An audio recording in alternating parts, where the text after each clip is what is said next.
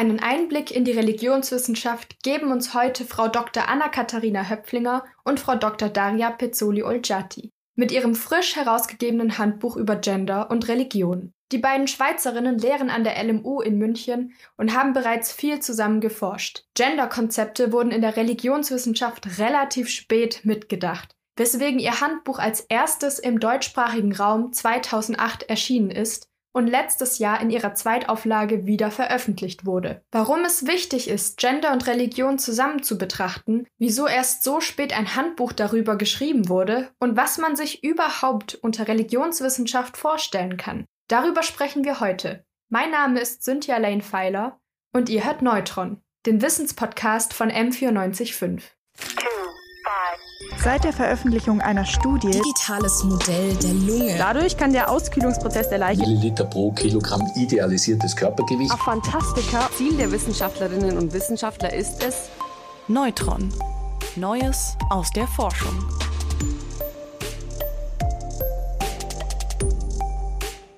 Ich freue mich ganz sehr, dass ich mit euch beiden heute über Gender und Religion sprechen darf. Wir kennen uns schon persönlich aus der Universität, aber vielleicht wollen Sie sich selbst noch mal ganz kurz vorstellen. Also mein Name ist Anna-Katharina Höpflinger. Ich heiße Daria Pezzoli-Olgiati. Und Sie beide arbeiten ja auch schon länger zusammen. Das ist ja nicht das erste Buch, das Sie gemeinsam rausgegeben haben, über das wir auch sprechen wollen. Gerade Frau Pezzoli hatten wir ja schon mal hier in unserem Podcast zu Besuch. Da freue ich mich ganz besonders, dass wir wieder gemeinsam sprechen dürfen. Zusammen arbeiten wir, glaube ich, seit 2004. Stimmt es da? Ich glaube schon vorher, Anna, weil wir haben gemeinsam die mm, Grundlage für die Forschungsgruppe Medien und Religion gelegt. Wir waren zuerst in Zürich zusammen, jetzt hier in München. Also es ist wirklich eine tolle Zusammenarbeit. Ja. So auch schön, dass Sie jetzt auch andere Projekte zusammen machen konnten, auch gerade Gender und Religion. Sie sind ja beide die HerausgeberInnen zusammen mit Ann Jefferson. Aber wenn wir jetzt mal noch die Leute abholen, die vielleicht zum ersten Mal was von Religionswissenschaft hören, was kann man sich so ungefähr darunter vorstellen? Ich höre oft, ja, dass man denkt, irgendwie man beschäftigt sich mit den großen Weltreligionen, aber vielleicht ist es auch gar nicht so einfach, das zu erfassen, was Religionswissenschaft ist. Also was mir wichtig ist an Religionswissenschaft, ist, dass sie sich Religionen in ihrer Bandbreite nähern. Und mit Bandbreite meine ich sowohl geografisch, historisch, aber eben auch methodisch und theoretisch. Also zum Beispiel auf der Theorieebene stellen sich so Fragen wie, was ist überhaupt Religion? Wie können wir uns Religion nähern? Mit welchen anderen Bereichen von Kultur ist Religion, also überlappt Religion? Was Mhm. bezeichnen Menschen als religiös? Was tun Menschen? All das. Und jetzt am Lehrstuhl von Daria Pezzoli nähern wir uns diesen Fragen eigentlich kulturwissenschaftlich an. Und eben mit einem speziellen Fokus auf. Aber Daria, du kannst deine Sicht noch sagen. Es ist ja nicht so leicht zu sagen überhaupt, was Religion ist. Ein Phänomen, zu dem man nicht so genau weiß, was man denken soll. Ist es wichtig? Gibt es Religion? Verschwindet Religion? Das finde ich wahnsinnig faszinierend, auch gerade angesichts der Tatsache, dass es so etwas Altes ist. Und je mehr ich mich mit den Jahren mit Religion beschäftige, desto mehr sehe ich, wie religiöse Symbolsysteme, aber auch Ritualen und Praktiken den Alltag von Gesellschaften, auch von hochtechnologischen und ausdifferenzierten modernen Gesellschaft, wie stark das religiöse Phänomen vorhanden ist, aber vielleicht in Formen, die man so auf den ersten Blick gar nicht mit Religion verknüpfen würde. Das klingt auch, als wäre Religionswissenschaft ein sehr interdisziplinäres Fach. Oder vielleicht sogar transdisziplinär. Also, dass es nicht mehr um Disziplinen ja. geht, sondern um Fragen, die wir stellen. Bestimmte Blickwinkel auf bestimmte Phänomene. Wie kann man sich das vorstellen, dass jetzt aus Ihrer Forschung heraus so ein Buch entsteht? Also was passiert, also wie, wie kann man sich so eine religionswissenschaftliche Forschung denn vorstellen, die dann am Ende zu einem Handbuch oder zu diesem Handbuch Gender und Religion führt? Wir haben vorher gesagt, Religionswissenschaft ist transdisziplinär, das, dem würde ich vollkommen zustimmen. Dazu kommt aber, dass Religions, also religiöse Symbolsysteme bedienen sich ganz unterschiedlichen Sprachen. Also es geht nicht nur um Texte in religiösen Symbolsystemen, sondern es geht auch um den Körper, es geht um Bilder, es geht um materielle Gegenstände. Und das verlangt von uns, dass wir verschiedene Methoden verwenden. Aber zu den Methoden gehören selbstverständlich auch spezifische kulturelle Kenntnisse, je nachdem, mit welcher Gesellschaft man sich äh, beschäftigen möchte. Und man kann alleine unmöglich die Welt der Religionen abdecken. Also man kann einige Sprachen, aber nicht alle Sprachen der Welt. So ist es ziemlich naheliegend, dass in einem solchen transdisziplinären Feld mit vielen Methoden häufig Forschungsprojekte anlegt, die man dann mit anderen Menschen durchführen muss, damit die nötigen Kompetenzen zusammenkommen. Und wichtig dabei ist, dass man eine klare Fragestellung haben, darauf kommen wir noch zurück, was bedeutet überhaupt Religion und Gender, und dann Menschen motiviert, Kolleginnen, Kollegen motiviert, diese gleiche Frage zu erweitern im Kontext der spezifischen Kompetenzen, die sie haben im Umgang mit bestimmten Kulturen. Und dann bildet man so ein Netzwerk von interessierten Leuten, man telefoniert, fragt, wir hatten zu Beginn eine Tagung gemacht 2006, ein bisschen auch um zu sehen, was sind die großen Fragen in Bezug auf Gender und Religion. Und dann im gegenseitigen Gespräch verfeinert man die Fragen und schlussendlich bietet dann jede und jeder Beteiligte einen Vorschlag und dann setzen wir dieses ganze Puzzle zusammen und das haben wir jetzt zweimal gemacht, 2008 als erstes Versuch mal ein Handbuch in deutschsprachige Version anzubieten. Das war ein Thema, das in der deutschsprachigen Religionswissenschaft überhaupt keine Rolle spielte. Und nach etwa zehn Jahren haben wir gedacht, es ist genug passiert, damit wir das neu schreiben und neue Themen auch darin verweben mit dem, was wir schon vorher gemacht haben. Also auf Basis von dieser Tagung, die 2006 war, ist ja auch die erste Auflage Gender und Religion entstanden. Als erstes Handbuch über Gender und Religion. Nein, als erstes Handbuch im deutschsprachigen Raum. Aber wie kommt es, dass es so, also das war das 2006 noch gar nicht so das Thema oder ich habe mich gefragt, war das Thema Gender und Religion so neu damals oder hätte man das nicht, war das nicht schon viel früher relevant für Religion, Gender mitzudenken? Daher, da kannst du was dazu sagen.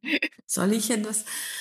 Ja, ja also ihre, ihre Skepsis verstehe ich sehr gut. Das ist erstaunt, weil in anderen Disziplinen, vor allem der Theologie, äh, gab es schon lange Beschäftigung mit Genderfragen. Die feministische Theologie hatte auf wirklich sehr viel geleistet. Aber die Religionswissenschaft, sagen wir so, in den späten 90er Jahren war eine Religionswissenschaft, die doch sehr stark männlich dominiert war. Es waren vor allem Professoren auf Lehrstühle.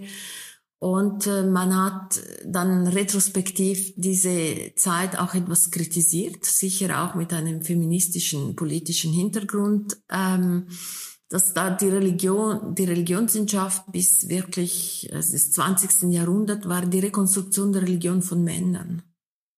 Man hat äh, sich wenigen Gedanken darüber gemacht, wer ist eigentlich Subjekt von Religion. Und das kann man sehr gut nachvollziehen, weil einerseits, wie gesagt, es gab nicht so viele Lehrstühle, die mit Frauen besetzt waren. Und auf der anderen Seite war der Kern von Religionsgeschichte sehr häufig ähm, waren Schriften, heilige Schriften, die Pflege von Schriften, die Auseinandersetzung mit dem, was man innerhalb von religiösen Gemeinschaften geschrieben und gesagt hat. Das heißt, die Subjekte dieser Art und Weise, religiöse Gemeinschaften zu denken, waren die religiösen Experten. Während mit dem zunehmenden Einfluss der Cultural Studies gemerkt hat, dass Religion natürlich auch Religiöse Gemeinschaften beruhen auf Expertentum, darüber gibt es sicher keine Zweifel, aber das macht nicht das Ganze aus. Es gibt auch Kinder, es gibt Frauen, es gibt Menschen, auch historisch, die gar keinen Zugang zur Schrift hatten beispielsweise und trotzdem Mitglieder von religiösen Gemeinschaften. Und mit dieser Erweiterung der Idee, was überhaupt Religion ist, dass vielleicht Rituale gleich wichtig sind wie Texte und dass Alltagsdinge auch wichtig sind, hat man sich ein bisschen die Frage gestellt, wer ist eigentlich Subjekt von Religion? Und da ist es sehr stark aufgefallen, dass die Rolle von Frauen in religiösen Gemeinschaften und Traditionen sehr stark vernachlässigt worden war. Und so kann man schon noch sagen, dass die Beschäftigung mit der Frage, wie wird Geschlecht eigentlich innerhalb oder, oder durch religiöse Gemeinschaften, wie wird das konstruiert, Zuerst einmal war ein bisschen ein Nachholen über der Frage, was machen eigentlich Frauen innerhalb von Religionen. Und es war ein bisschen so wieder eine Aufwertung von anderen Aspekten der, des religiösen Symbolsystems, die auch sehr stark zu tun haben mit Themen wie, welche Rolle spielt der Körper, welche Funktion hat Kleidung, welche Formen von Bildung und Erziehung in Familie werden, sind religiös geprägt. Das waren ein bisschen so die Themen, mit denen wir angefangen haben. Aber Sie haben recht, also Religionswissenschaft ist sehr spät mit der Frage der Konstruktion von Geschlecht beschäftigt. Das ist ganz klar. Und die Pionierinnen stammen aus den USA vor allem und äh, aus Großbritannien. Ah, okay. Trotzdem ist ja jetzt auch ganz schön viel Zeit vergangen, bis quasi die zweite Auflage jetzt letztes Jahr herausgebracht wurde, wo ja auch wieder ganz schön viel, beziehungsweise die Gender-Debatte ja nochmal richtig entfacht worden ist. Was war dann so der Anlass, dass Sie gesagt haben, okay, wir brauchen jetzt eine zweite Auflage, wir müssen das revidieren? Also das hatte eigentlich zwei Ebenen. Eine pragmatische, weil die erste Auflage vergriffen ist. Und so hat sich überhaupt die Frage gestellt, was machen wir damit? Und natürlich eben eine inhaltliche, weil Daria Pezzoli jetzt schon gesagt hat, die, die Fragen haben sich massiv geändert in den letzten eben zehn oder elf, zwölf Jahren. Also weg eben ein bisschen auch, also die Frauenfrage ist immer noch wahnsinnig wichtig, aber es kommen neue Fragen hinzu. Also Fragen eben nach queeren Konzepten von Religion, Frage danach, wie Religion beispielsweise ähm, auch binäre Genderkonzepte brechen kann, was für Freiheiten Religion gibt, gleichzeitig wie Religionen vielleicht Gender auch wieder festschreiben. Also all diese ganzen Möglichkeiten. Einerseits auf der Ebene der Phänomene, aber andererseits haben wir auch gemerkt, dass auf der Ebene der Theorie, der Debatten enorm viel passiert ist. Und deshalb hat es im neuen Buch auch einen neuen Teil drin, wo Grundkonzept ähm, der Genderforschung, der Gender- und Religionsforschung äh, besprochen. Da haben Sie ja auch vor allem viel Feminismus und Frauenbewegungen auch mit reingenommen. Ähm, das war ja im ersten in der ersten Auflage noch gar nicht so drin. Aber auch queer zum Beispiel Stimmt, äh, oder ja. Intersektionalität, also einfach so wirklich diese basalen Grundkonzepte, die so rege debattiert werden.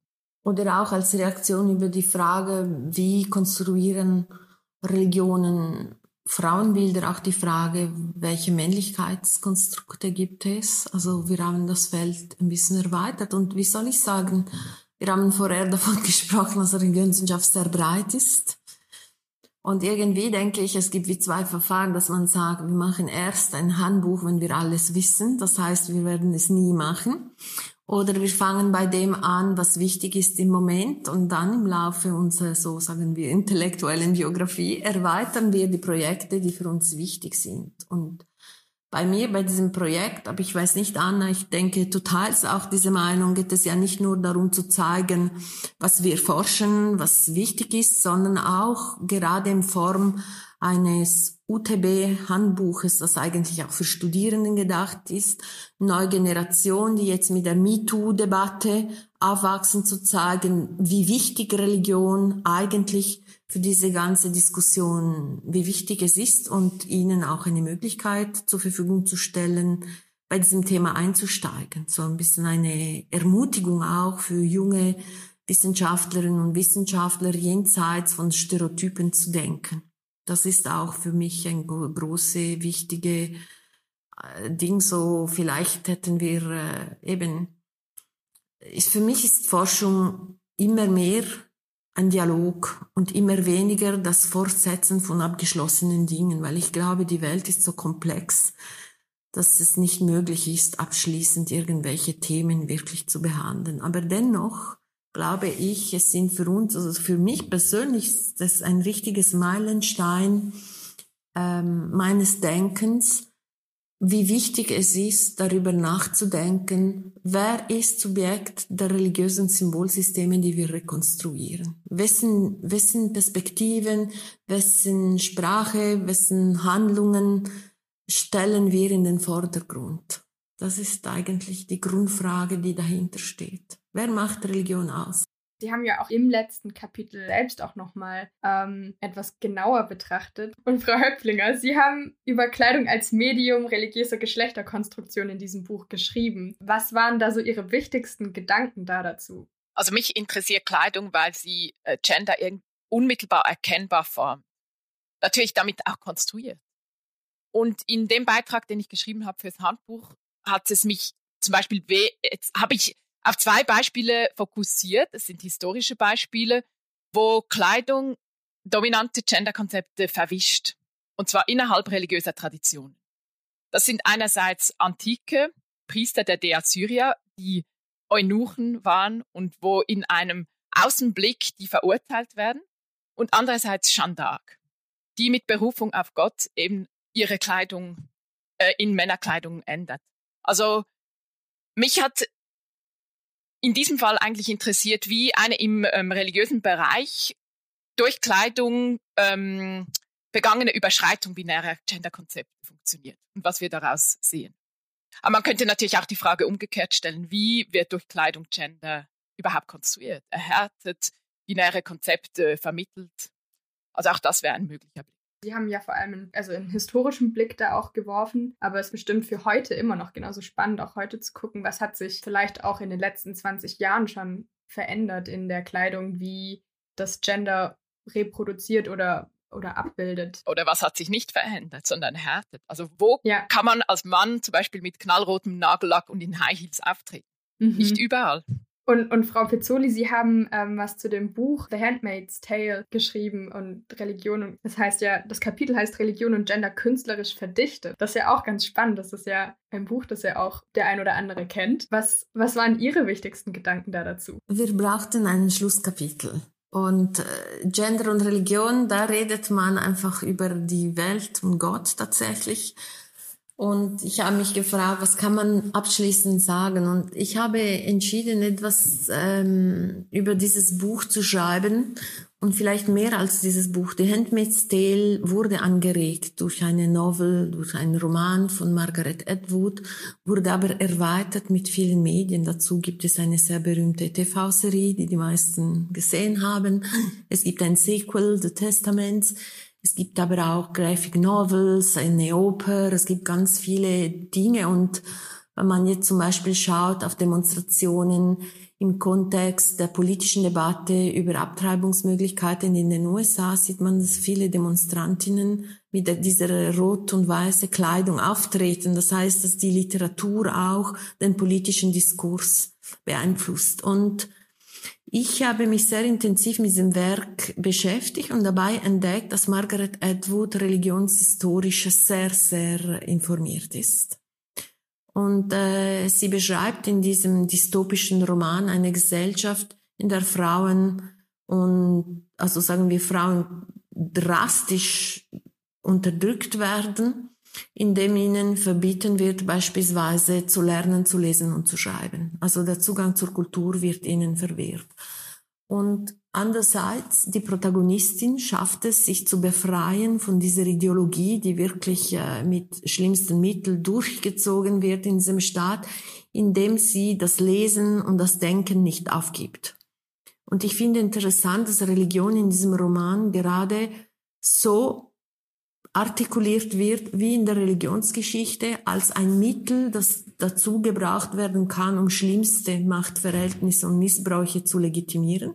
Aber auf der anderen Seite, dass Religion auch als Befreiungselement eine riesige Rolle spielt und dass diese Protagonistin wirklich zu Menschen macht, dadurch, dass sie sich als Menschen erkennt.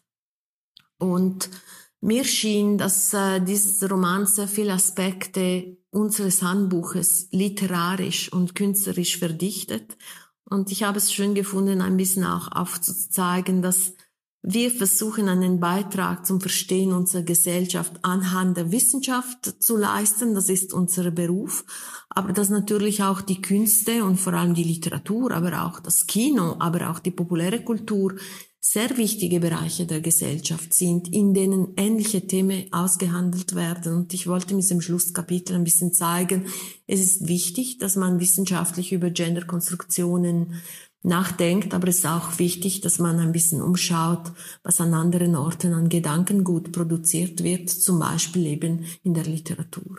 Und Sie sagen, es ist wichtig, im wissenschaftlichen Kontext über Gender und Religion zu sprechen. Finden Sie es dann auch wichtig, dass ein Laie auch vielleicht mal Gender und Religion in den Blick nimmt? Also warum ist es relevant, also generell auch vielleicht außerhalb des wissenschaftlichen Kontexts relevant, über Gender und Religion nachzudenken? Vielleicht, ähm, wir sind ja beide in der Schweiz geboren, Frau Höpflinger und ich. Anne Jeffers, unsere Kollegin aus London hingegen, ist in, hat eine sehr äh, interessantes Leben. Sie ist in Irland geboren, sie hat in, in Südafrika gelebt, jetzt lebt sie in London, sie ist so eine internationale Figur. Und im Gespräch unter uns drei haben wir häufig darüber nachgedacht, also eine Frage, die sie uns immer gestellt hat, ist, warum konnten in der Schweiz Frauen erst 1971 abstimmen? Warum ist, sind Frauen auf nationaler Ebene in der Schweiz so spät zum politischen Subjekt geworden? Und, äh, und das ist gerade letztes Jahr das 50-jährige Jubiläum gewesen. Das, natürlich in Deutschland sieht es sehr lächerlich aus, aber es ist halt so, dass wir uns auch ein bisschen mit unserer Nationalgeschichte beschäftigen müssen. Und die Antwort auf diese Frage ist sehr komplex. Natürlich, es gibt verschiedene Faktoren, die dazu beigetragen haben, dass die Frau in der Schweiz sehr lange kein politisches Subjekt sein konnte. Aber ich glaube, dass die Legitimierung dieses Ungleichgewichts zwischen Männern und Frauen grundsätzlicher religiöser Natur war. Dass man einfach gesagt hat, die Frau ist als Geschöpf Gottes eigentlich für die Reproduktion und die Pflege der Familie prädestiniert und alles andere, wie zum Beispiel abstimmen oder eine politische Meinung zu vertreten, wäre eine Ablenkung von dieser Uraufgabe, die sie sozusagen fast von göttlicher Hand bekommen hat. Und wenn man dann mit diesen Gedanken zurück auf die Geschichte auch des Feminismus zurückgeht, dann merkt man, dass sehr häufig Suffragetten, also Frauen, die sich in den USA oder in Großbritannien, Frankreich, in Italien, überall auf der Welt, sich für, dafür eingesetzt haben, dass Frauen Subjekte werden, religiös motiviert waren und zwar, sie akzeptierten dieses Argument, dieses Naturargument, dass Gott die Frauen als minderwertiges äh, Wesen geschaffen hat, nicht. Und es ist nicht, dass sie dabei Religion oder die Bibel oder die, sagen wir, schriftliche Begründung dieses Ungleichgewichtes ablehnten, sondern sie sagten, die Mainstream-Deutung dieser Texte sei grundsätzlich falsch. Und dass eigentlich die, gerade die religiöse Tradition würde beweisen, dass die Frau ein Subjekt des politischen Denkens, des Lebens sein muss. Und das ist eben religionswissenschaftlich gerade interessant aufzuzeigen und sehr wichtig aufzuzeigen. Religion kann schlimmsten Machtverhältnisse legitimieren, aber mhm. kann auch dazu dienen, wirklich diese Machtverhältnisse in Frage zu stellen. Und je nachdem, wer zum Beispiel die Bibel liest, äh, kommt es auf unterschiedlichen Ergebnisse. Und diese Forschung hat dann dazu beigetragen, dass wir eigentlich realisiert haben, dass diese Debatte um die Gleichheit der Geschlechter im religiösen Symbolsystem immer mit politischen Fragen verbunden waren. Wenn ich sage mit immer, meine ich, was die europäische Religionsgeschichte betrifft, seit der Antike bis heute. Aber wir wissen von dieser Geschichte gar nichts, weil die Forschungsgeschichte, die uns erzählt wird, schließt sehr viele Werke aus, die gerade diese Themen behandelt haben. Also es gibt sehr interessante Auseinandersetzungen über die Frage, ja, was ist das Verhältnis der Geschlechter aus der frühen Neuzeit beispielsweise, die man normalerweise nicht kennt, aber die gibt es trotzdem. Also da haben wir eben auch gemerkt, Gender und Religion ist nicht nur die Frage, wie werden äh, Geschlechterverhältnisse geprägt, sondern auch, welche Forschungsgeschichten erzählen wir unsere Studierende? Wer ist Subjekt der Forschung? Und eigentlich ein, es besteht eine Beziehung zwischen Subjekte der Forschung und Themen, die verarbeitet werden. Damit kommen wir wieder zum Anfang und zu Ihrer Frage, warum gab es keine Handbücher zu Gender und Religion, mhm. weil es mhm. den Menschen, die eigentlich die Möglichkeit gehabt hätten, diese Bücher zu schreiben, das Thema überhaupt nicht interessiert hat, weil es ging ihnen nicht an. Es waren Mitglieder von intellektuellen Eliten männlichen Geschlechts, die gedacht haben, Religion ist das, was wir machen und nicht die Komplexität von Kulturen und Gesellschaft, in denen eben unterschiedliche Subjekte sind und nicht nur intellektuelle und religiöse Spezialist. Vielleicht wollen Sie, Frau Höpfliger, haben Sie auch noch einen Gedanken dazu, warum, warum dieses Thema Gender und Religion zusammen so relevant ist? Da habe ich nichts hinzuzufügen. Okay. also super. Ich stimme total zu. Okay. Glauben Sie, in Zukunft wird es noch weitere Bücher von Ihnen geben, die Sie zusammen herausgeben werden? Ich hoffe sehr. Ich schreibe sehr gerne Bücher mit Anna-Katharina. Also ich kann jetzt in die Zukunft schauen und prophezeien. Nein, wahrscheinlich schon. Schön. Weiß es nicht. Ich wollte Sie noch fragen, ob man dann dieses Buch Gender und Religion auch schon in den Bibliotheken ausleihen kann oder ob das erst jetzt noch kommt, weil Sie haben ja Ende Januar auch Ihre Vernissage von diesem Buch. Also ich habe jetzt nicht nachgeprüft, ob es schon in allen Bibliotheken ist, aber es ist ähm, erwerbbar auf allen Plattformen und ich denke schon, dass einige Bibliotheken das schon mhm. haben. Wir können noch einen Hinweis machen auf die Vernissage, die findet statt am Dienstag, dem 25. Januar von 18 bis 20 Uhr. Und mhm. zwar mit einer Podiumsdiskussion mit Benedikt Bauer, Julia Butka, Luise Merkert und Daria Pesioli-Olciati, die man ja jetzt gehört hat. Yeah. Und wer nähere Infos will, man muss sich anmelden, weil es online stattfindet. Am besten sucht man mit irgendeiner der bekannten Suchmaschinen nach Vernissage, Handbuch, Gender und Religion. Also dann find, kommt man auf die Seite, wo man sich dann auch anmeldet. Ist natürlich kostenlos. Ja, natürlich. Oh, das ist spannend. Dann kann man quasi auch mit Ihnen persönlich da dann in die Diskussion treten. Ich finde, Sie haben einen wunderbaren Einblick gegeben in Ihre Arbeit und in Ihre Gedanken zu Gender und Religion. Vielen, vielen Dank für Ihre Zeit, die Sie sich genommen haben, für Ihre Gedanken und ich freue mich, wenn es dann ein neues Buch gibt oder wenn wir Neues von Ihnen hören dürfen. Ihnen vielen herzlichen Dank für das Gespräch. Ja, vielen herzlichen Dank. Neutron. Neues aus der Forschung.